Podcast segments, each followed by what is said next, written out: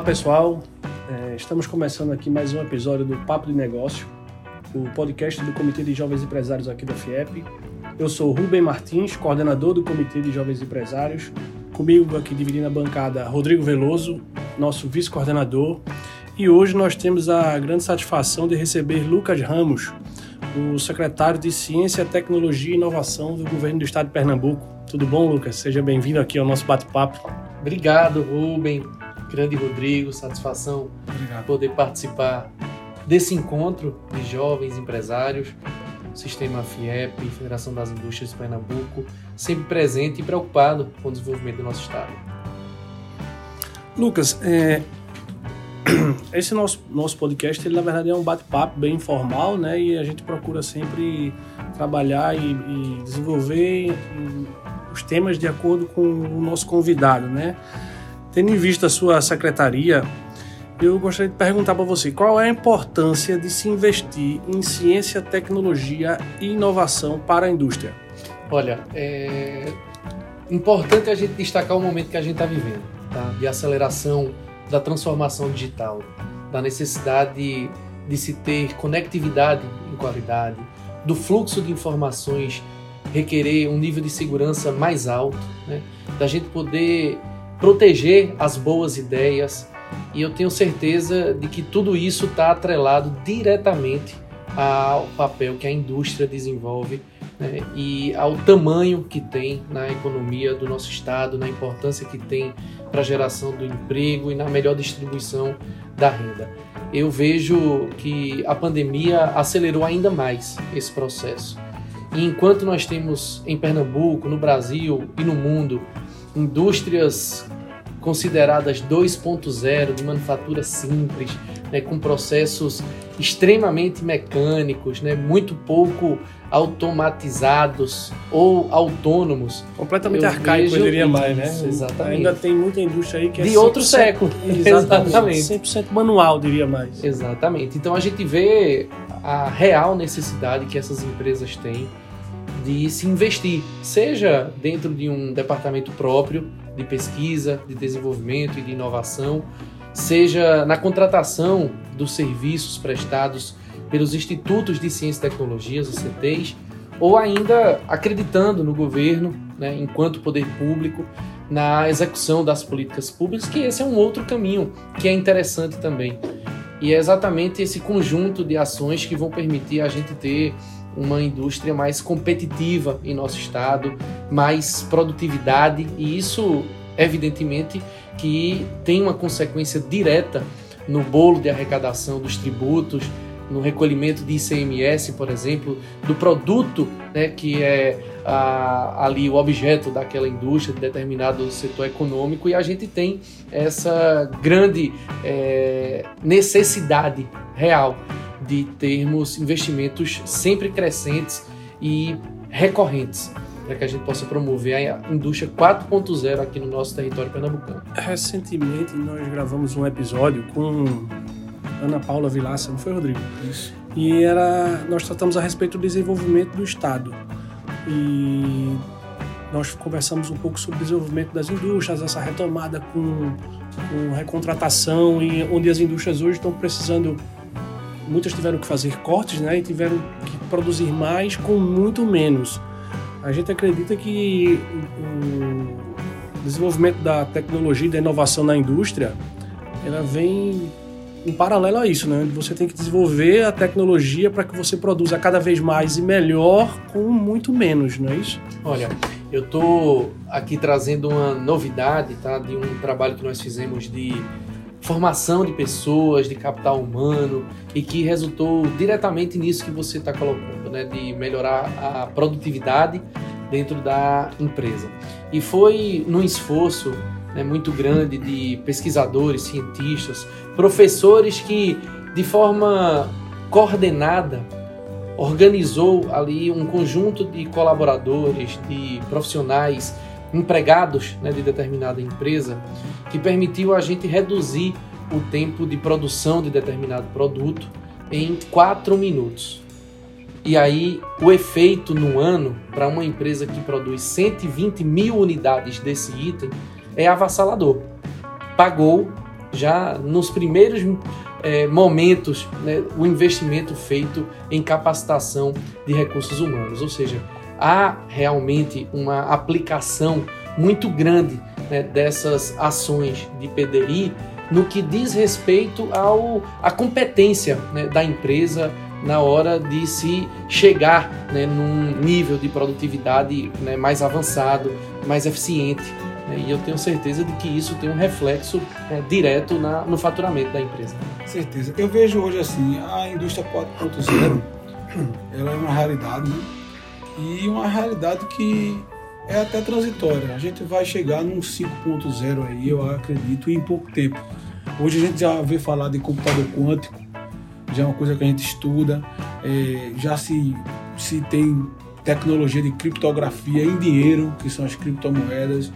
Então, assim, a parte de pesquisa que, que tem que haver para uma empresa fazer de tecnologia dentro dela, para se desenvolver, é uma coisa cara.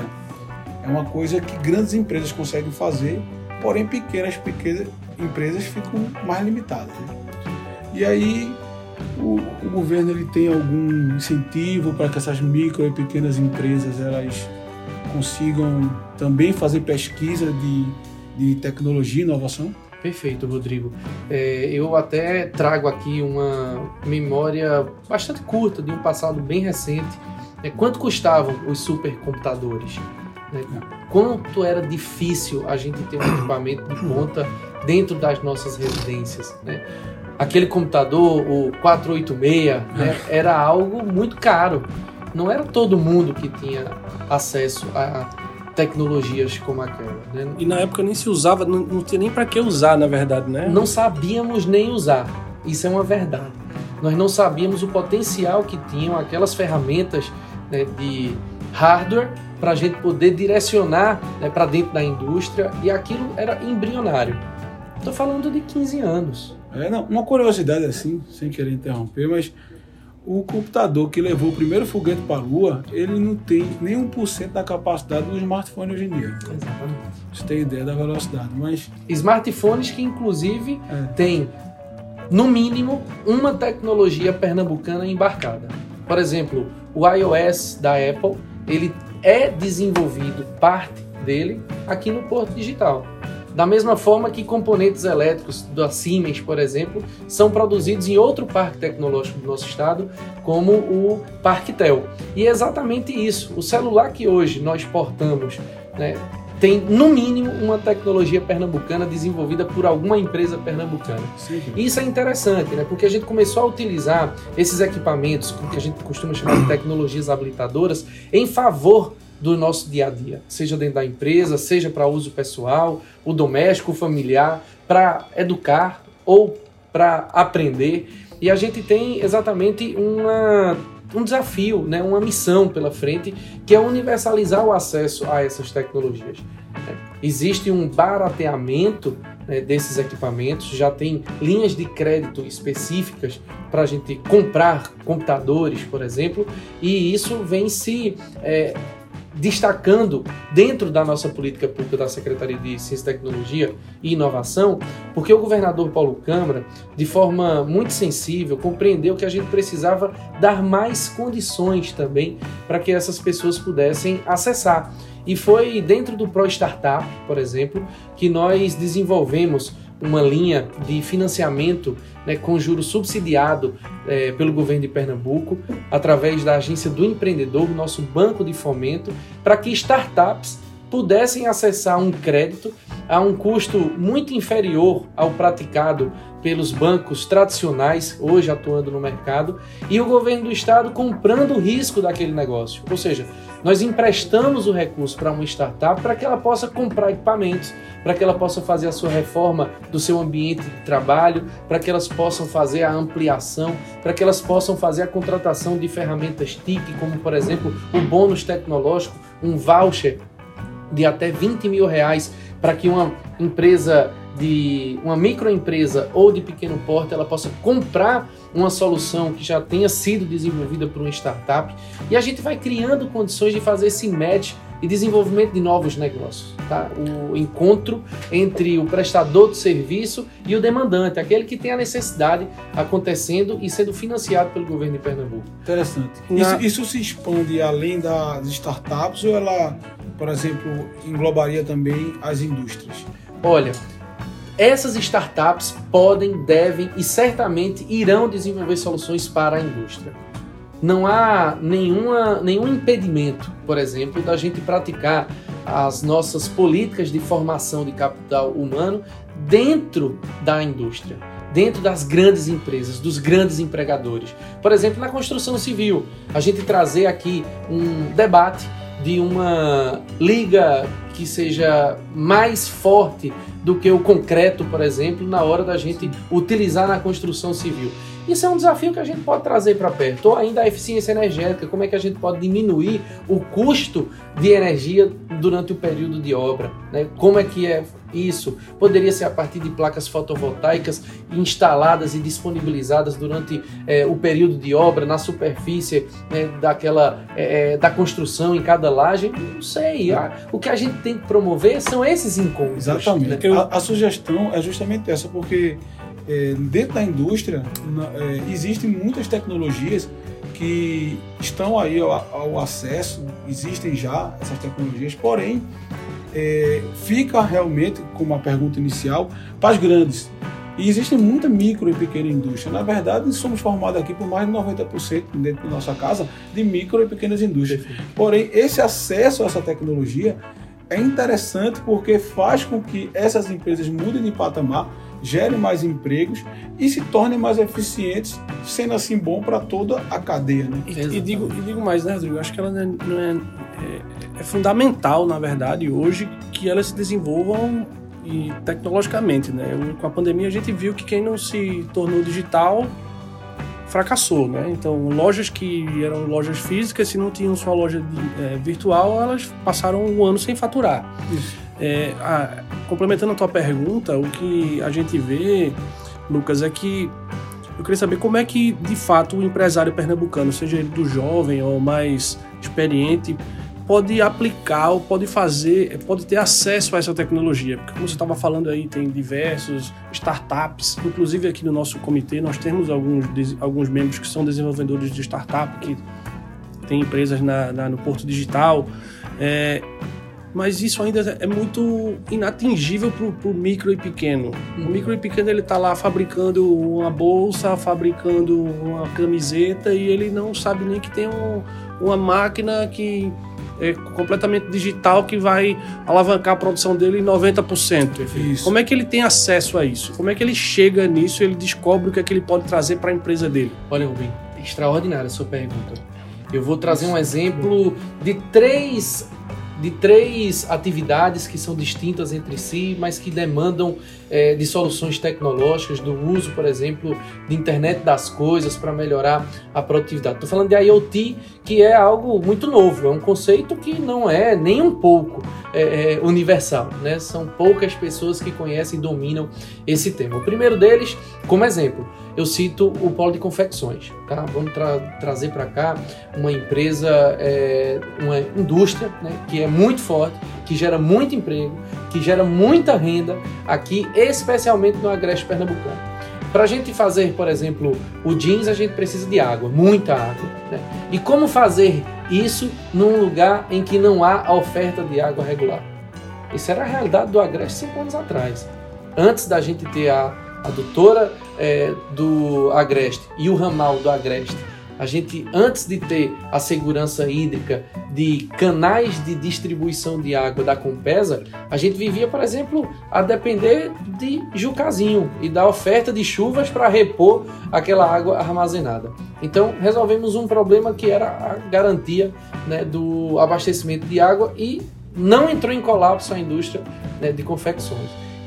Segundo ponto, e eu, depois de utilizar dessa água, como é que a gente descarta ela? Aonde? De que forma? Sem causar dano ao meio ambiente.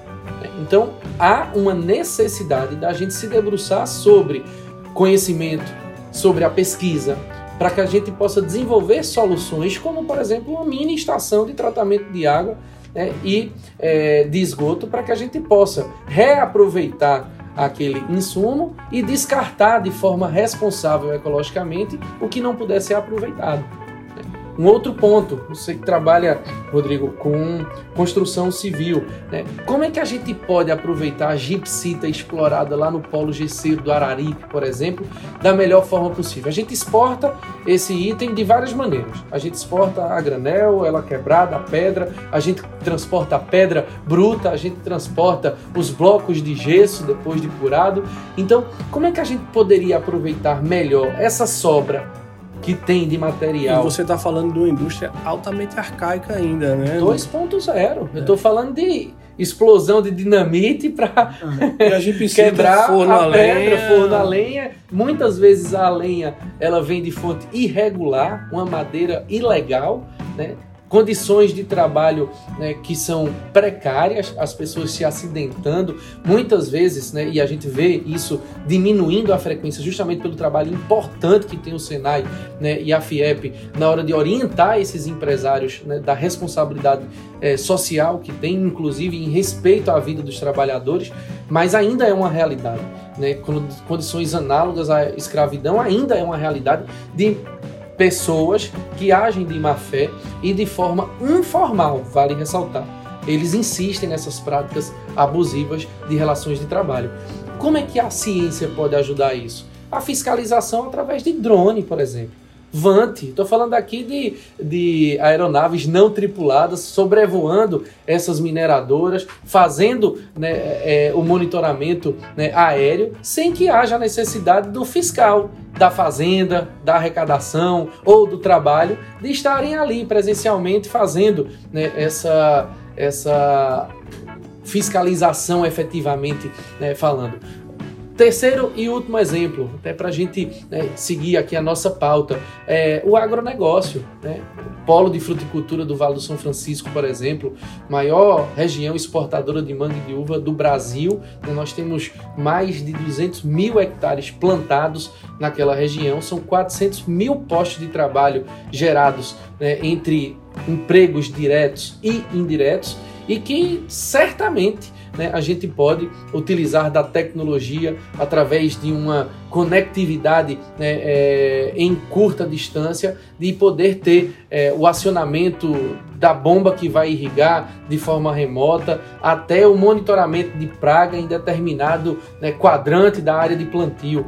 Isso tudo é o uso de tecnologia, né? É IoT na veia ali funcionando para aumentar né, o, a produção por hectare. Né? Engraçado esse exemplo que você deu da gipsita, é um material que tem é, função industrial e ela é, é e, e, e, na, na agricultura também, tá? Ela tem, o ela pó de gesso é utilizado na agricultura também. Pode ser usado tanto na construção como, como na agricultura. E, só fazendo só... um complemento, um complemento desse comentário, é, isso que a gente estava falando da distância entre o, o pequeno industrial e a tecnologia, muitas vezes uma ponte bem interessante, aí muitas vezes não, na maior parte das vezes a ponte interessante são os sindicatos das indústrias. Inclusive, a gente falando aqui do, do, do, do exemplo do gesso, nossa amiga Cessa tem, tem feito um trabalho fantástico lá em justamente de levar todo esse acervo e esse portfólio que está sendo apresentado aqui dentro da federação para os micro e pequenos produtores de lá, lá de Araripina. Né? E eu até dar uma sugestão aqui de você vir mais vezes aqui, viu, Lucas, na federação mas não só para apresentar para a diretoria, mas para apresentar para os sindicatos das indústrias, para os executivos sindicais, porque esse pessoal é que está de frente está ali panfletando para as pequenas indústrias ali, para as micro pequenas indústrias aí da sua base. É, e eu, eu, vou aproveitar, vou unir duas perguntas mesmo, porque a primeira é se, se a ciência e inovação vai determinar quem irá de fato sustentar o mercado a longo prazo.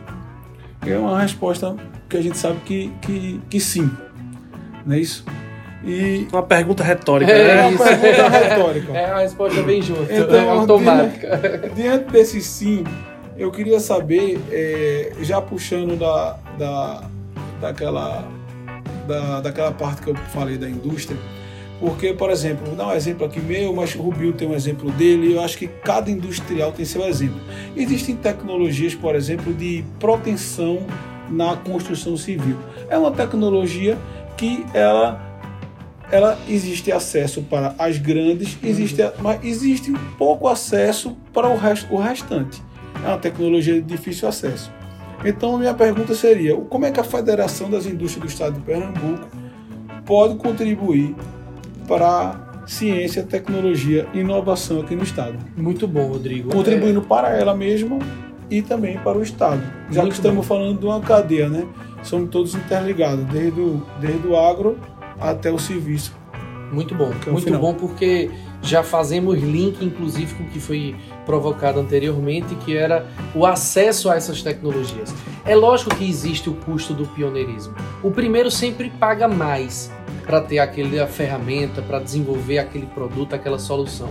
E isso muitas vezes impede os pequenos, os menores, de evoluírem, de crescerem e até de sobreviverem no mercado ah, extremamente acirrado. É exatamente quando é, trazemos aqui é, a necessidade dessas empresas de se investir em PDI ou de se consumir de pesquisa e desenvolvimento para sobreviverem no mercado. Né? Aquela é, famosa é, é, fase do é, Vale da Morte que a startup ela passa, isso é uma verdade em qualquer empresa, não só de, solo, de base tecnológica, é para qualquer negócio. E eu tenho plena convicção, Rodrigo, de que se o grande não investir né, fortemente no desenvolvimento de soluções tecnológicas, isso não vai permitir a universalização do acesso a claro, essas ferramentas. Claro, ele abre as portas. Ele abre a porta. Ele tem um papel fundamental. E aí é quando é, é perguntado sobre o papel da Federação das Indústrias né, e, e do serviço de, de ensino e aprendizagem né, para a indústria, o que eles podem fazer é tirar do pequeno esse encargo, esse peso da contratação, da primeira contratação de uma é, solução tecnológica. De forma coordenada, organizada e direcionada para desafios né, que são pertinentes a inúmeras micro e pequenas empresas que estão precisando desse apoio, a gente pode né, trazer soluções que vai beneficiar milhares de empresas. Vamos levar uma sugestão juntamente com ele para isso daí, né? para a mesa diretora. Porque acho interessante mesmo que a gente consiga é, sentir a necessidade de cada um dos ramos que aqui uhum. estão para que a gente dê esse passo tecnológico, porque é o essencial. Sem isso, você fica para trás. Eu sinto e todo mundo sente nas suas indústrias. Mas, Lucas, Lucas e então a, a, indústria ela procura a Secretaria de Ciência, Tecnologia e Inovação ou ela procura a, a ADEP? Ela, ela procura quem, na verdade? Olha, a ADEP tem um papel. A ADEP, é, para quem está nos ouvindo, nos assistindo, a ADEP é a antiga ADDPE, Agência de Desenvolvimento de Pernambuco, que passou por uma reformulação de marca, de identidade e de posicionamento também. Era importante destacar o papel indispensável que tem a Agência de Desenvolvimento para captar novos negócios para trazer para Pernambuco um ambiente favorável para o desenvolvimento né, de é, novos empreendimentos. Né? Eu falo em relação à infraestrutura dos nossos distritos industriais, dos nossos parques tecnológicos, e exatamente o que a ADEP tem é essa missão de tornar atrativo, por exemplo, a política fiscal, para que uma empresa, na hora de escolher se vai ficar na Paraíba ou em Pernambuco, ela faça a opção por nós. Né? É, eu tenho aqui um desafio muito grande que é ir além disso. Além de transformar o nosso estado num ambiente favorável para a chegada de novos empreendimentos, é a gente poder fortalecer aqueles que aqui já estão implantados. Tá?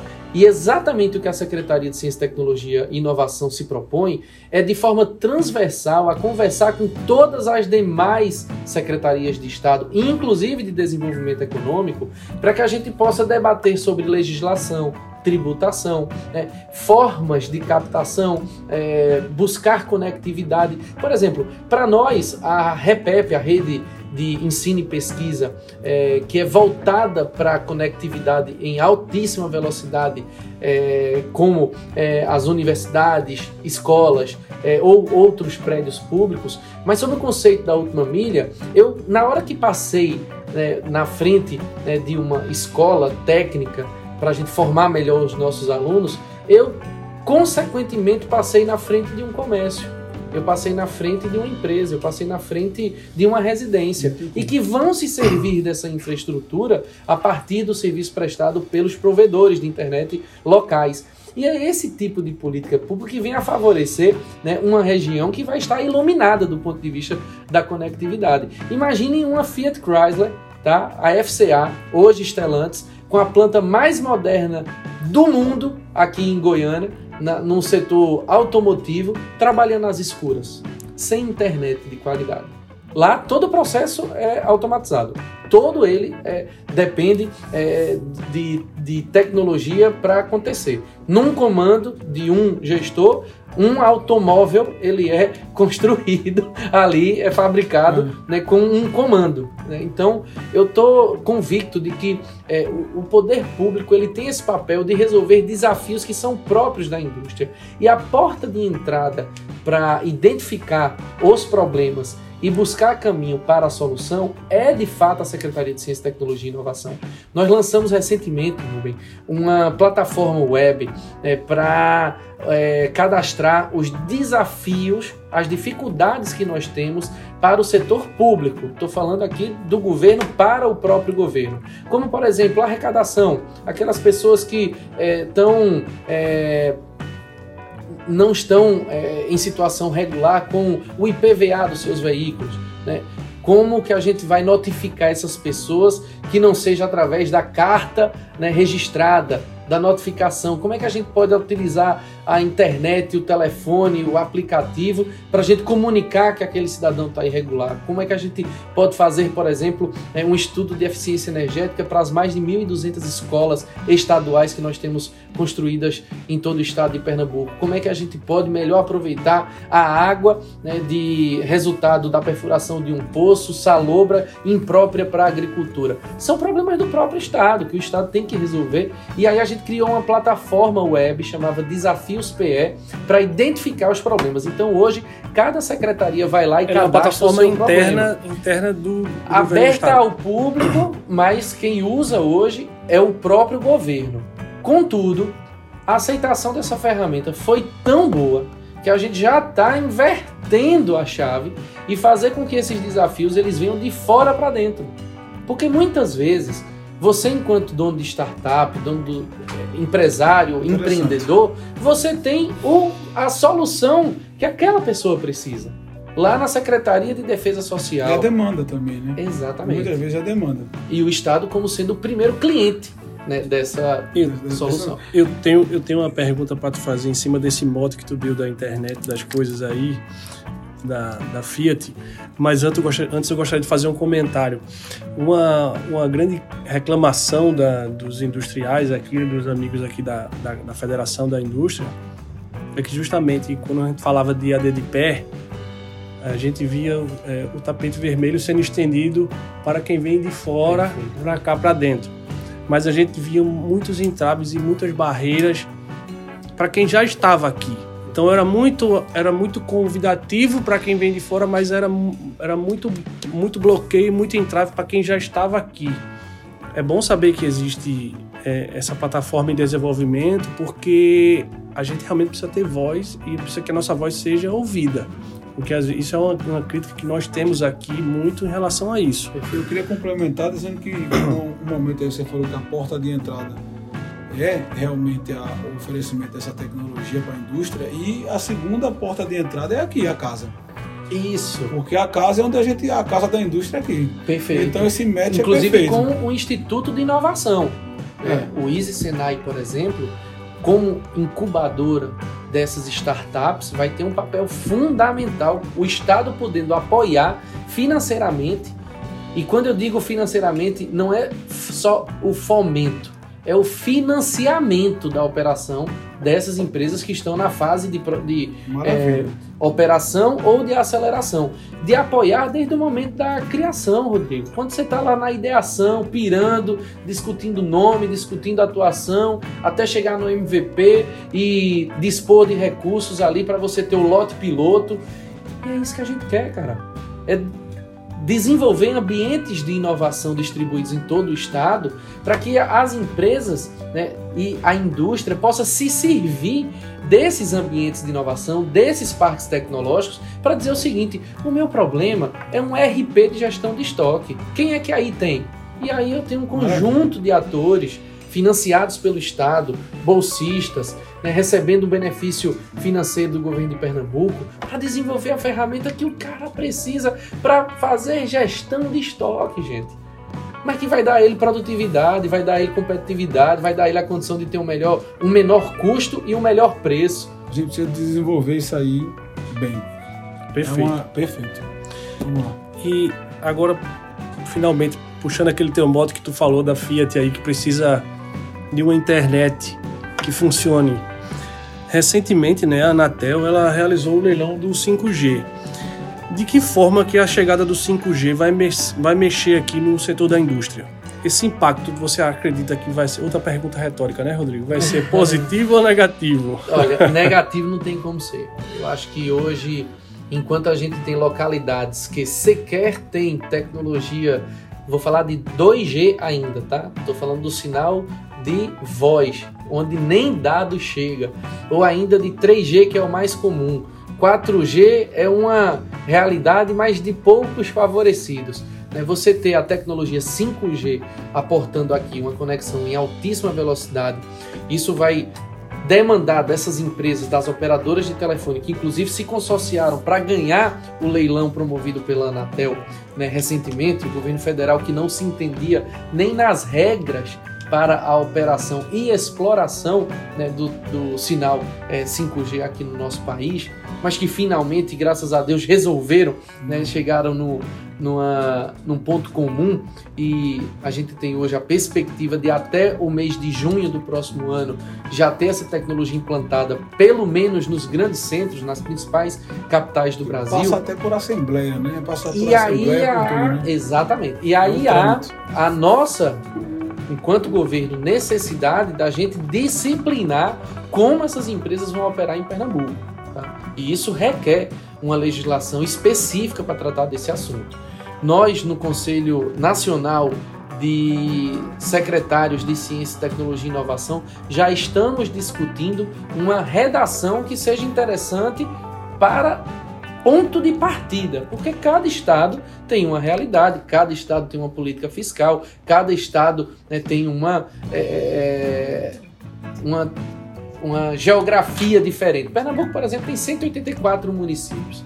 Para você levar é, tecnologia para 184 cidades, é diferente de você levar tecnologia para mais de 400 cidades mineiras, baianas. Então há um que se tratar desigual os desiguais. Né? Então eu penso que em Pernambuco a gente está atento a essa movimentação, mas preocupados porque sem essa, esse disciplinamento, sem essa orientação dos limites, o que é que está acontecendo? Para alguns sortudos que tiverem é, a operadora TIM e acessarem ali a, o seu telefone é, no entorno do Porto Digital, ali na ilha do Recife, eles vão acessar o 5G. Mas 500 metros depois você já não tem essa tecnologia. Então, como é que a gente universaliza isso? Qual vai ser a forma da gente ter é, dessas empresas o um investimento? E aí eu lembro do custo do pioneirismo. Quem vai ser o primeiro a levar as torres, os equipamentos, abrir os o mato, transmissores? Né? Quem é que vai abrir? O que é mais comum hoje são essas empresas operadoras de telefonia móvel elas alugarem a infraestrutura de um ou mais empresários que investiu em torres e distribuiu isso em todo o território. Mas quais são as nossas áreas prioritárias? Áreas que eu me refiro às regiões. Mas isso é, isso é inclusive importante para o desenvolvimento do interior, né? Quando você fala assim, até para interiorização da, da indústria ou do, do próprio desenvolvimento do estado, se você pega aqui a BR, tem muitos locais que você fica sem sinal, você não consegue falar no telefone. Então, como é que a pessoa vai levar uma empresa se ele lá vai ficar incomunicável. Ele não leva. Exato. é, é assim, então, é, ele não leva. Precisa não disso para poder desenvolver, Exatamente. né? interiorizar o desenvolvimento. Eu tive essa dificuldade durante muito tempo até a Fiat é, é, se instalar ao lado da minha empresa. Aí começou, comecei a ter internet lá. E aí é realmente a falta de internet é um complicador. E olha que eu sou construção civil, uma fábrica de pré-moldados, construção civil, então assim, internet é uma coisa que eu uso não tanto, mas hoje em dia não existe uma pessoa que seja isento Mas o teu administrativo ele precisa da internet. Não tem como. e- É, É isso. Mas aí tem que ser em Recife, né? A fábrica num lugar, o administrativo em outro. Mas você olha- vê como dificulta as coisas, ou seja, é. um custo a mais, é uma É. logística a mais, entendeu? E, e olha que interessante, o governo de Pernambuco ele tem uma política fiscal chamada PRODEP, Programa de Desenvolvimento do Estado, em que garante desconto de até 95% no ICMS para quem se instalar mais distante da capital pernambucana. Justamente como uma política pública para incentivar ah, o desenvolvimento interiorizado. E ainda assim, algumas empresas preferem se instalar no Recife, região metropolitana, em função dessa infraestrutura que aqui tem melhor Sim. de acessibilidade, de conectividade, eh, de mobilidade. E pagando um custo altíssimo pelo terreno. Isso vale para Petrolina, secretário? Petrolina é uma ilha, tá? Interessante. Você tem ali. Porque eh, tá bem longe, mas lá é muito, muito, desenvolvido. São 754 quilômetros distante de, de- de Recife, mas é um oásis em É. pleno sertão. Tá? O desenvolvimento baseado na agricultura, que hoje representa menos né, do que eh, 20% no PIB da cidade, porque já houve uma inversão no- na cadeia produtiva e Petrolina hoje produz muito mais serviços eh, do que a agricultura eh, provê eh, de riqueza. É, e a gente tem um especial é, cuidado de se investir em obras estruturadoras. E isso tem um papel fundamental, a representatividade política que acontece não só na Assembleia Legislativa, quanto no Congresso Nacional, na Câmara dos Deputados e no Senado. É, A quantidade de parlamentares buscando recursos para aquela região é enorme. né? É uma briga entre prefeitos que o sucessor tem que fazer mais do que o antecessor. E a cidade só ganha. Então você tem um papel da política muito forte é, é, relacionado ao desenvolvimento territorial. né? Petrolina era uma cidade passagem para Juazeiro, na Bahia. As pessoas iam para fazer comércio, eu estou falando da década de 60, não tão distante na linha do tempo, mas que chegaram é, e a partir da transformação que chegou na cidade a partir do pavimento da BR-428, que diminuiu a distância ali é, do sertão de São Francisco, de todo o fluxo de caminhões pesados, né, de, do comércio é, que passava ali pelo, pela ponte do Ibó, por exemplo, em balsas, mas que preferiam os motoristas o asfalto que ia para Petrolina, começou a se desenvolver, começou a crescer. E hoje Petrolina é uma economia duas vezes maior do que Juazeiro, a vizinha, do outro lado do rio. Que já é uma economia forte. Mó fortíssima. Fortíssima. É o, é o segundo maior CEASA, centro de abastecimento é, de alimentos do Brasil, só perde para São Paulo. Desde novo que eu sou impressionado com aquele aquele trio ali, né? Juazeiro, Crato e Barbalha. Muito forte. Eu sempre fui impressionado com o desenvolvimento daquele ali. Desde que minha família é ali do sertão, eu sempre fui achei aquilo ali bem desenvolvido Agora- perante o restante. Agora você tá vendo que Petrolina passou esse pessoal aí. Passou e com foi força. Fui pouco para Petrolina na vida. Eu acho que se eu for, vou me impressionar. Petrolina recebeu o título agora de melhor cidade do Brasil para se investir em agronegócio. Não é à toa. Não é à toa. Não é à toa. É- É Vinícolas graças a essas fortes, né? infra... Engraçado. É, Petrolina não produz vinho. Quem produz vinho é Lagoa Grande, vizinho 50 quilômetros. É, é Casa Nova. Acho que é, deve ser por conta Santa territorial, Maria né? De fazendas É o da- brand. E cada É a vez- marca cada- Petrolina cada que é vez- muito A forte. marca Petrolina. Isso. Porque cada vez melhor é melhor, sabia? Cada vez melhor é melhor. É, eu queria fazer uma Tem pergunta curtume aqui. em Petrolina. Isso. Uma pergunta e um, um- um desafio, caso não, não esteja, a pergunta seja é, negativa. É como é que o Porto Digital, que a gente falou aqui dessa, dessas duas portas, né? A primeira porta o governo oferecendo o PDI e essa segunda porta seria a FIEP para fazer esse match da indústria com o PDI. É, do PDI para a indústria, na verdade. Então, como é que o Porto Digital está trabalhando nesse sentido a favor da, da nossa indústria aqui do Estado? Olha, foi uma ação em cooperação com o Porto Digital, o governo de Pernambuco, através da Associação Brasileira para o Desenvolvimento da Indústria, que nós aportamos um milhão e meio de reais num programa de capacitação de pessoas para a transformação digital na indústria.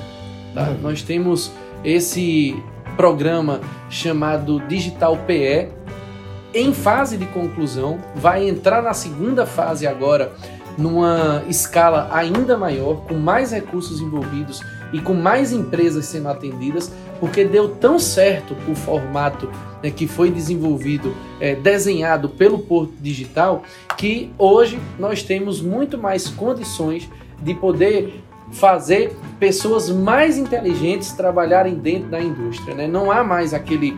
É, é, não há mais aquela resistência, acho que a palavra é essa, de você, por medo de perder um funcionário, deixar de investir nele. Né? O turnover, para quem tem né, a capacitação, ele acontece numa velocidade muito maior. Mas pior do que você perder um colaborador capacitado é você ter o, um colaborador sem estar capacitado durante toda a vida da é empresa. Deixar de investir é, nele, né? Exatamente. Você tocou num ponto que eu já vi muito. No, é, eu capacito, é, a gente já faz lá cursos, inclusive aqui no Senai oferece, às vezes até gratuitamente para quem é sindicalizado. Mas existe isso, existe, isso é uma realidade que você não querer é, até às vezes não é que nem que você não quer capacitar. Talvez alguém até pense assim, mas se desprende um tempo do funcionário, um cansaço, um noturno, às vezes ele falta, tem que tira prova, ele da função, né? tira ele um pouco é. da função, mas não é em, em prol de uma causa. Então, no final das contas, não vai haver o desafio, né? Porque você já nós estamos executando. Está trabalhando, Isso é, é executando. E, né? Não é planejamento, não. não está Nosso planejamento é a escala. É quanto é que a gente vai alcançar no próximo ano, né? mais do que fizemos em 2021. É. E aí é a vertente de pessoas mais inteligentes. Então o único desafio que sobrou foi a gente, né, nossa, Levar parte, nossa parte aqui, conseguir acessar isso daí. Exatamente. Com a sua ajuda. O, o, o Lucas, recentemente eu e o Rodrigo, mais uma comitiva aqui de, de membros aqui do Comitê de Jovens Empresários, nós visitamos é, Minas Gerais. Nós fomos para o segundo encontro nacional do Jovem Industrial, né, que foi lá em Belo Horizonte, e lá nós conhecemos lá um Senai, um, um, tivemos um dia lá imersivo num, num centro do Senai exclusivo para a indústria 4.0. E aqui a federação também vem desenvolvendo várias ações né, com essa temática 4.0. O Senai está tá fazendo um trabalho esplêndido aí nesse sentido. E eu queria saber de você quais são as ações da secretaria para o desenvolvimento da indústria 4.0, né? Junto, claro, em parcerias ou o que vocês estão fazendo também, que eu sei que aqui a gente tem feito um, um trabalho bem interessante. Aqui eu digo ah, o sistema FIEP, o Senai em si. E o que é que vocês estão fazendo lá na secretaria para desenvolver a indústria 4.0. Muito bom. É, Ruben, uma das primeiras ações, talvez a primeira ação que a gente fez logo que chegou em agosto de 2020, a convite do governador Paulo Câmara na Secretaria de Ciência e Tecnologia, foi destacar a necessidade de se trabalhar em rede. Né? Não fazia sentido é, competir é, com o potencial que tem é, não individual, mas de todas as empresas privadas no aporte financeiro de ações de pesquisa, de desenvolvimento e de inovação. Não adiantava a gente querer competir com recursos do Tesouro do Estado. O que a gente precisava era compartilhar dessa responsabilidade e fazer juntos. Então nós lançamos uma iniciativa chamada REP, Rede de Ecossistemas de Pernambuco, uma aliança estratégica para que a gente pudesse reunir, além dos entes públicos, entidades privadas para participarem desse processo de desenvolvimento tecnológico do nosso estado, para alcançar a indústria 4.0, para alcançar essa transformação digital é, nas empresas. E foi a REP quem deu origem a uma outra ação que imediatamente e aí, com um recurso 100% do Tesouro do Estado, nós, é, através da FACEP, a Fundação de Amparo à Ciência e Tecnologia do Estado, né, nossa Fundação de Amparo à Pesquisa, nós lançamos um edital chamado Locos da Inovação, que era para a gente poder reunir em forma consorciada a academia, uma instituição de ensino é, superior que pudesse certificar os estudantes, os participantes daquele programa de formação de pessoas, né, a empresa, uma indústria e um determinado tema que fosse de interesse desse segmento. Né? Ou seja, como é que eu posso trabalhar, por exemplo, com é, confecções no lugar onde não tem água. Não dá, simplesmente não dá. Né? Então a gente começou a identificar políticas que têm aderência territorial e eram esses locos da inovação que iriam identificar os problemas de determinado segmento. Então eu tenho locus da inovação hoje trabalhando, coordenado inclusive né, pela querida Cessa, para discutir os problemas próprios da indústria do gesso. Eu tenho um locus de inovação em Petrolina discutindo os problemas da fruticultura irrigada. E assim, dentro do estado de Pernambuco, a gente identificando as oportunidades de cada uma dessas micro-regiões de desenvolvimento sendo apoiadas pelo poder público, financiadas e o produto é exatamente que a gente quer perseguir é como que a gente pode melhorar. Então eu, eu vejo é, o papel fundamental que tem aí a indústria em nos dizer o que, é que a gente deve fazer. Show de bola. Não há como a gente discutir solução aqui no CAIS. É, do Tem que vir uma demanda, né? Tem que Isso. vir uma demanda. Tem que ser um Olhando para o mar e de costa para o sertão, E- no interior do estado, para o Agreste, para a Zona da Mata. e entendendo as limitações que a indústria tem. Que, por exemplo, não adianta você querer falar de quanto quatro, indústria 4.0 se o, se o pequeno industrial tem uma máquina que é quase que manual. Que Exato. é a manivela. Primeiro tem que fazer Isso a gente um, viveu. um ponto desenvolvimento, aí uma, Isso, uma- uma- um design reverso ali, Isso, fazer uma, exatamente. uma reciclagem Eu- eu desse tenho- maquinário para que ele possa daí no Perfeito. futuro aí sim ele se adaptar e entrar na indústria A 4.0. gente, a gente tinha em Santa Cruz do Capibaribe um grande player né, da confecções no estado de Pernambuco, né? É, talvez, talvez não, com certeza o maior produtor né, de confecções em Pernambuco. Nós temos ali é, várias pequenas empresas familiares em que há é, dentro da sua residência é, pessoas trabalhando naquela confecção com a sua maquinazinha de corte, de costura, de forma muito simples. E isso demandava né, da nossa parte um olhar cuidadoso, porque existia perda de tecido. Parece simples, né? Mas tecido não aproveitado é um dinheiro mal gasto, né? mal investido. E nós levamos para aquela cidade uma máquina de corte a laser e organizamos essas micro e pequenas empresas em cooperativa. E a cooperativa recebeu do governo de Pernambuco a sessão de uso de uma máquina de corte a laser. E sabe qual é a perda hoje de tecido desses microempresários? 2%. meu. 2%. Ele aproveita quase tudo o que ele coloca na máquina para ele produzir a peça, para ele produzir a sua confecção. Isso é legal. E uma coisa que você que o Robinho falou, e eu colocar para Lucas, que é um. Só para a gente já tá na parte final, terminamos a pauta, só batendo uma bola aqui, é que quando a gente fala de pesquisa e tal, eu lembro muito do seguinte, isso serve, pode servir de exemplo até para uma empresa um pouco, há poucos anos atrás, e para acho que a maioria. Às vezes você precisa de gastar, sei lá, um valor de 10, 20 mil reais para um contador, ou para direito, ou para um advogado, que vai ficar ali tomando conta da. da é, é, uma, é, uma- é um percentual pequeno das indústrias do Estado que tem capacidade de desprender esse valor por mês Uhum. para isso. Pequeno, que eu digo é pequeno mesmo. A empresa tem que ter um porte significativo para conseguir desprender isso. É a mesma coisa sobre LGPD, é a mesma coisa sobre diversas coisas. Então, quando você está tratando de ciência e tecnologia, o Estado tem um papel. Tem um papel porque o custo ele é elevado e existem coisas que, digamos, são do dia a dia Uhum. do, do- da, da empresa são coisas de sobrevivência mesmo, como contabilidade, direito e etc. É, é, transporte, logística, insumo, que você está ali sobrevivendo. Ainda mais com as flutuações do mercado e etc. Principalmente, por exemplo, no meu caso, sou, meu mercado é cíclico, né? Construção Uhum. civil.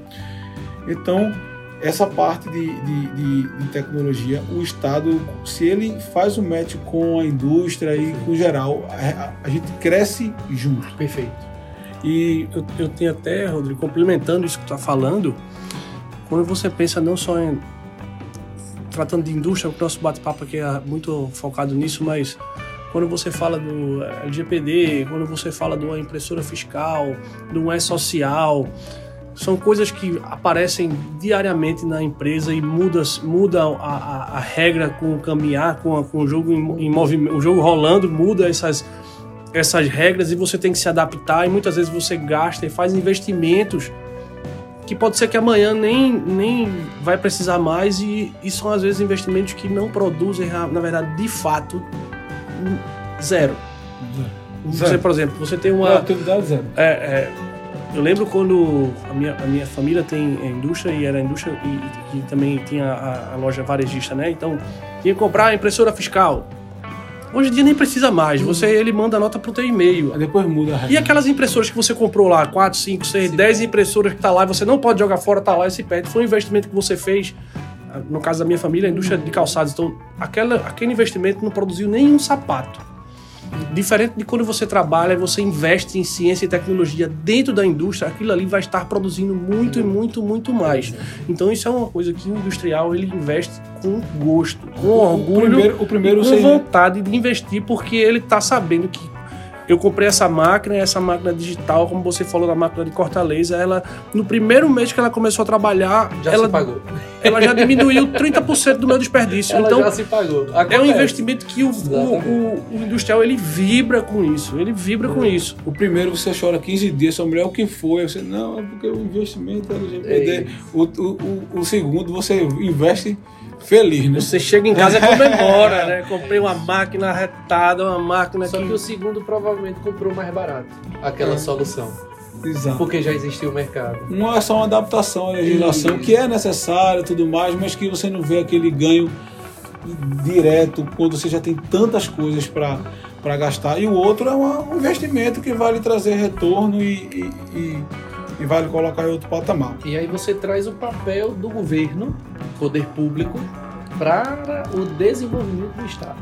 Isso. né? Porque todo essa mundo cresce insegurança, exatamente, essa insegurança, por exemplo, de, de se legislar através de medida provisória a nível nacional e decreto a nível estadual é muito difícil. Porque causa uma insegurança para o empresário de que a regra hoje, amanhã pode ser diferente. Uma lei é mais difícil ser mudada. E não só isso, né? E também isso- você tocou num assunto aqui que a gente até já debateu, inclusive quando a gente conversou com o Dr. Ricardo Essinge, o presidente da FIEP, quando ele participou aqui com a gente, que muitas vezes o legislador ele tem até uma boa vontade quando ele está legislando. Ele tem uma boa vontade naquela medida provisória, naquele projeto de lei dele, mas às vezes ele não tem a noção da realidade daquilo, daquela canetada que ele deu, Do o que é que vai gerar na, na prática. Então, muitas vezes muda a regra do jogo e, em vez de ajudar, vai ajudar uma, uma pequena parcela e vai atrapalhar uma parcela muito maior. Mas é do jogo e o, o empresário, o industrial brasileiro e pernambucano principalmente, ele tem muito jogo de cintura aí e ele é muito disposto a investir em tecnologia e inovação. E é criativo. É, É. um povo criativo. Demais. Não à toa, Pernambuco hoje é o estado mais inovador do Nordeste, um dos mais inovadores do Brasil. Referência o mundial. Digital, por exemplo, tem mais PHDs por metro quadrado do que em qualquer outro lugar do É o- Brasil. É o Vale do Silício do É Brasil, o nosso né? Vale do Silício muito mais novo. O Vale do Silício tem 70 anos de É. criação. O Porto Digital tem 20. né? E olha onde nós já chegamos, o que nós já alcançamos. E eu tenho certeza de que é, com essa sensibilização que a FIEP, né, o sistema é, de Senai, certo, de aprendizado, né, com o apoio do Sebrae, por exemplo, na capacitação desses gestores, de mostrar a importância de um contador, de um advogado, né, eu tenho certeza de que isso vai melhorar a competitividade das empresas pernambucanas. Mais do que isso, é para apoiar o desenvolvimento dessas empresas que essas políticas públicas de ciência, tecnologia e inovação têm que existir para que a gente possa ter realmente né, a geração do emprego, da renda, o desenvolvimento de novos negócios ou o fortalecimento daqueles já existentes. Que essa é uma preocupação muito grande nossa, é de fortalecer a cadeia, toda a cadeia. A importância, é, não há dúvida, o que eu digo é que é, às vezes o, o- o- industrial está tão sufocado que ele não consegue nem estar fazendo os investimentos básicos. Imagina ele entrar com pesquisa de tecnologia, é, ele precisa da mão, É isso. entendeu? Mas assim, Lucas. é, Precisa da mão, do braço, da corda. Mas assim, Lucas, olha, vou lhe- é, parabéns pela, pela entrevista. Veio aqui como secretário, mas veio como entusiasta, assim, respostas técnicas, nada políticas. É, sinceramente, estou animado de fazer várias coisas aqui para minha empresa, tanto para a federação, e foi muito bom. Muito eu obrigado mesmo. Queria também, de novo, como o Rodrigo já falou aí, mas eu gostaria de te agradecer, Lucas. E esse tema é um tema muito amplo. Eu acredito que, como, é, como você falou, a gente fala de inovação, cada dia está surgindo novas coisas, a gente vai querer te convidar mais vezes para esse nosso bate-papo aqui. Sempre que tiver uma novidade aí, a gente quer te trazer aqui. E muito obrigado pela participação. E é isso, pessoal. Terminamos aqui o nosso. Lucas vai querer se, se despedir, né? É, estamos terminando aqui o nosso podcast Papo de Negócio. Eu quero agradecer, tá? É, Rodrigo, Rubem, todos que fazem aqui esse comitê de jovens empresários. Agradecer a recepção calorosa né, com que sempre sou atendido aqui a, a nossa casa né, da indústria e dizer para vocês que eu tenho 35 anos de idade.